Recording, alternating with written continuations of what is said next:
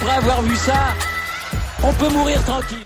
Bonjour à toutes et à tous et bienvenue dans ce podcast pour débriefer la course du Grand Prix des États-Unis du côté d'Austin au Texas. On était dans le désert pour la 18e course de la saison. C'était un week-end avec une course sprint, une course que je n'ai pas jugé utile de débriefer tant c'était absolument insipide au possible. Euh, je préfère discuter un petit peu de cette course qui, elle, a été extrêmement intéressante. Euh, on a eu beaucoup d'enseignements à, tirer de cette course. Euh, alors je fais ce débrief un petit peu plus tardivement, notamment parce qu'il y a eu des disqualifications de la part de nos chers Charles Leclerc et, Lewis Hamilton, euh, qui ont vu leur plancher trop usé, la FIA qui a été obligée de, sévir et d'appliquer le règlement et de les disqualifier. mais bref, on a vécu une course sympathique, pas de combat réellement pour, pour la victoire, euh, même si on a quand même eu des dépassements et des choses plutôt euh, intéressantes. Euh, je vais donner du coup le résultat de la course, bien évidemment. Max Verstappen s'impose devant Lando Norris et Carlos Sainz. Du coup, Lando Norris gagne une place suite à la disqualification de Lewis Hamilton et Sainz gagne aussi une place avec la, disqualification d'Hamilton. Perez finit quatrième euh, Russell 5 et Gasly 6. Stroll 7, Sunoda 8 avec le meilleur temps, Albon et Sergent 9 et 10. Euh, voilà pour ce qui est euh, du coup des 10 premiers. ce week-end marquait aussi le retour à la compète de Ricciardo qui a eu un problème avec son AlphaTauri à la fin. Et donc les disqualifications d'Hamilton et Leclerc. J'ai quand même débriefé cette course tout de suite au départ. Lando Norris qui prend l'avantage sur Charles Leclerc. La Ferrari qui marque tout de suite, euh, qui montre tout de suite qu'elle n'a pas de tout de rythme de course, qu'elle a une dégradation sur les pneus qui est beaucoup trop importante. On le voit sur euh, Carlos Sainz, on le voit sur Charles Leclerc. Euh, voilà, ils ne peuvent pas tenir le rythme. On ressortira encore une fois cette stat de Leclerc qui ne parvient pas à convertir ses pôles positions en victoire. Mais enfin là, quand on voit le drop de performance qu'a la Ferrari entre le samedi et le dimanche, Qu'est-ce qu'il pouvait faire euh, l'ami Charles? Pas grand-chose, très franchement. Euh, ça paraissait compliqué de sortir autre chose. Euh, disqualification autre. Hein. En plus, la stratégie de Ferrari était complètement moquée. Mais donc, Norris qui prend le meilleur dès le départ.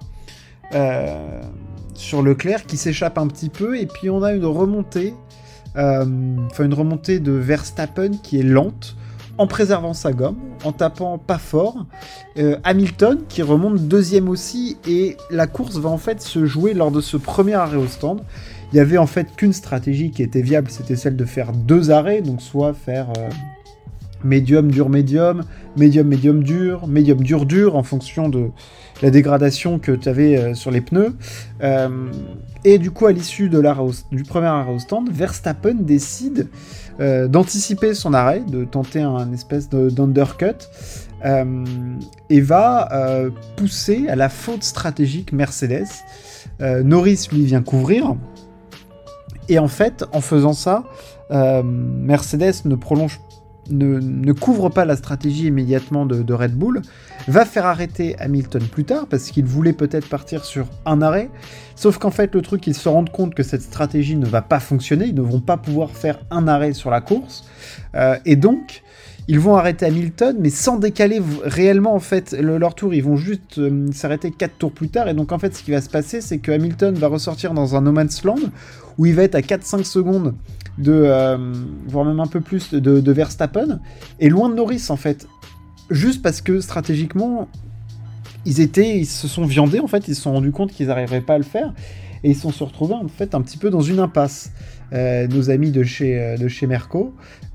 c'est une erreur, hein, ils auraient dû courir, ils n'ont peut-être pas assez cru en leur rythme. Je pense qu'ils ont vu peut-être Red Bull aussi pas trop fort, parce que tu peux pas te dire que tu vois Red Bull trop fort cette saison.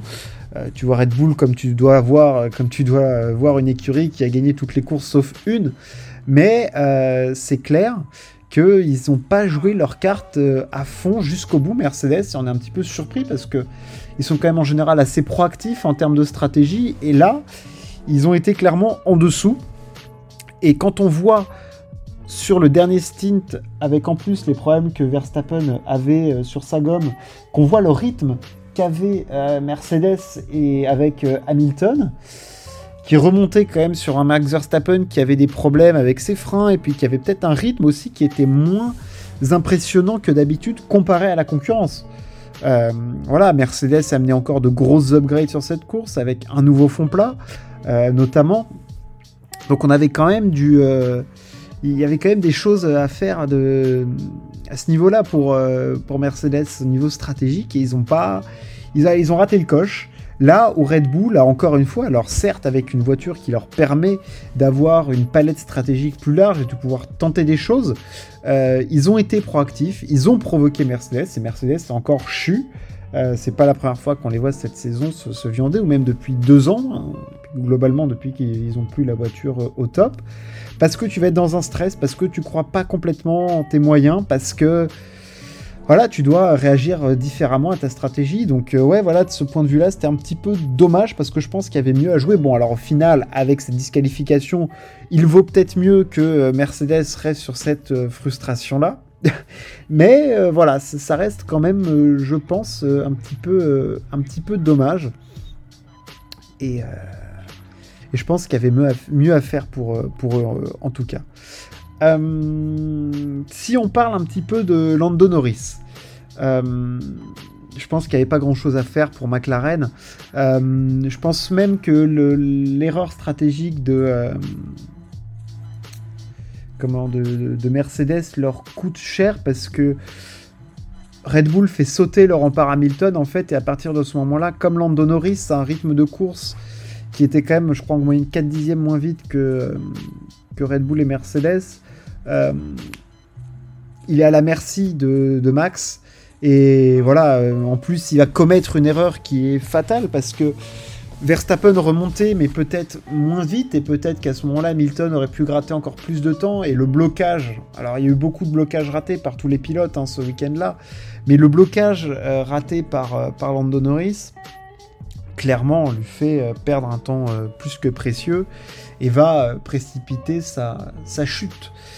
disons que voilà, à partir de ce moment-là, il, va perdre une seconde dans l'affaire et il va mettre un tour après. Max Verstappen sera dans son DRS et bah, va pas se faire prier pour, pour le dépasser. Quoi. Voilà, il, va, il va clairement le, le bouffer. Ferrari, j'en ai un petit peu parlé, le rythme n'était pas là. Et on va chercher une troisième place euh, et reprendre 5 points à Mercedes. Donc dans la lutte pour le championnat du monde, comptablement c'est une bonne opération. Euh, Leclerc peut quand même être excédé parce que je pense que lui aurait pu finir potentiellement sur euh, un podium ou proche quand je vois où finit Sainz par rapport à Hamilton, enfin par rapport à Norris. je me dis quand même que Leclerc avec une stratégie meilleure avait beaucoup mieux à aller chercher parce que la McLaren était en struggle quand même assez profond au niveau de la gestion des gommes. Donc, euh, de ce point de vue-là, Ferrari a aussi commis euh, une erreur euh, stratégique et voilà, coupable.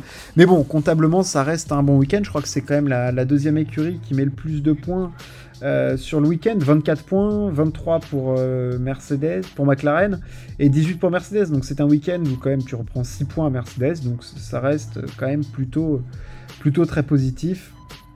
Euh, ils sont maintenant à 22 points. 80 points devant McLaren, il faut quand même faire attention, à 22 points de Mercedes. Ça va être très serré. Peut-être un Grand Prix qui au Mexique euh, sera un petit peu plus favorable à la Ferrari avec cette grande ligne droite et tout, mais à voir quand même avec cette air qui se raréfie euh, en altitude ce que sera capable de produire la Scuderia. Et encore un grand coup de chapeau à McLaren qui a montré encore un rythme de course très impressionnant. Euh, Aston Martin, eux, ont montré qu'ils avaient du mal quand même à comprendre leur voiture parce que la série d'upgrades qu'ils ont amené, bah, grosso modo, ils n'ont pas réussi à l'exploiter. Euh, il faut aussi se rendre compte qu'il n'y avait qu'une séance d'essai libre pour essayer de régler la voiture. Euh, l'ami Alonso, il est reparti sur les anciens réglages. Lance il brise le parc fermé pour changer complètement de setup. Donc bon, voilà, on sent qu'on patauge encore un petit peu là-dessus et qu'il y avait, voilà, avait peut-être peut d'autres choses à aller chercher. Euh, voilà, je pense qu'on a discuté un petit peu de tout ce qui était intéressant dans cette course. Euh, la F1 se retrouvera du côté du Mexique dans une semaine. On y sera bien évidemment. Euh, merci de m'avoir écouté. N'hésitez pas à partager et à vous abonner. On se retrouve très très vite. Ciao. À plus.